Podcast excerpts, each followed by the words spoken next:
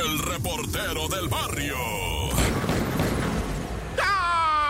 Mantos, Montes, Alicantes, Pintos, Pájaros, Cantantes. Esto es el show de la mejor 977. Vamos, vamos ya. Oye, pero antes, ¿verdad? Este, pues un saludo a toda la raza transportista que nos escucha, sobre todo que van a salir a carretera, raza con todo el cora, buen camino, ¿verdad? Y a rodar esas morenas. 18 nada más, ¿no? Bueno, vamos a empezar con esta detención en Nuevo León, ¿verdad? De un sujeto que de verdad era aterradoramente buscado porque el vato es chacalísimo, ¿verdad? Por cierto, la fuerza que detuvo a este individuo. No me gustó el reporte que le pasaron a la prensa, o sea, si tienen que decirles, eh, o sea, reporten chido, pues como que sin nombre del detenido. Detenido con armas de fuego, con droga y con dinero, pero no te dicen cuánto dinero, cuánta droga, qué armas quién es el compi, lo detuvieron con una mujer del sexo femenino de la cual no dijeron nada. Pero mira, ¿quién es este Sayo? ¿Te acuerdas que hace unos meses, verdad? En Nuevo León, en todo lo que vino siendo Santa Catarina,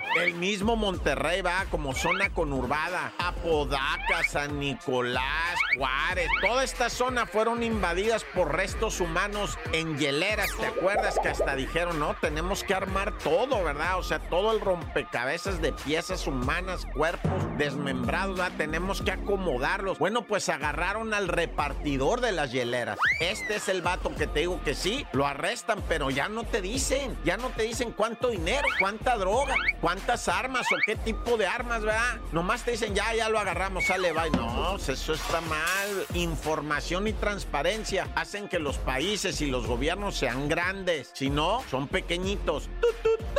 Ay, Pueblita, ¿qué está pasando? Fíjate que encontraron ahí en Puebla, en diferentes partes, ¿verdad? Esto que viene siendo una clonación de marca. Establecimientos de una marca, pero no son. Estoy hablando de Krispy Kreme. Y luego, ¿cuál? No, o sea, pues no agarraron nada. Inventaron que tenían Krispy Kremes ahí en Puebla. Tres Krispy Kreme fueron falsas, clonadas. Y venden la dona y tienen todo pintado y las cajitas. Sí se ve chapón, ¿verdad? Pero, pero de repente la raza dice, pues quién sabe, ¿ah? O sea, a lo mejor sí son y pues las compro. Total que la multa anda por los 20 millones de pesos, ¿eh? 22 millones de pesos por andar clonando marcas para que no se animen, raza. Para que piensen bien antes de lanzarse algo. Y además cárcel, ¿eh? O sea, no te libras. Te puedes salir con la fianza, pero no te vas a librar de gastar un ferión. Todo lo que había ganado esta persona que puso estos taniches clonados se le va a ir en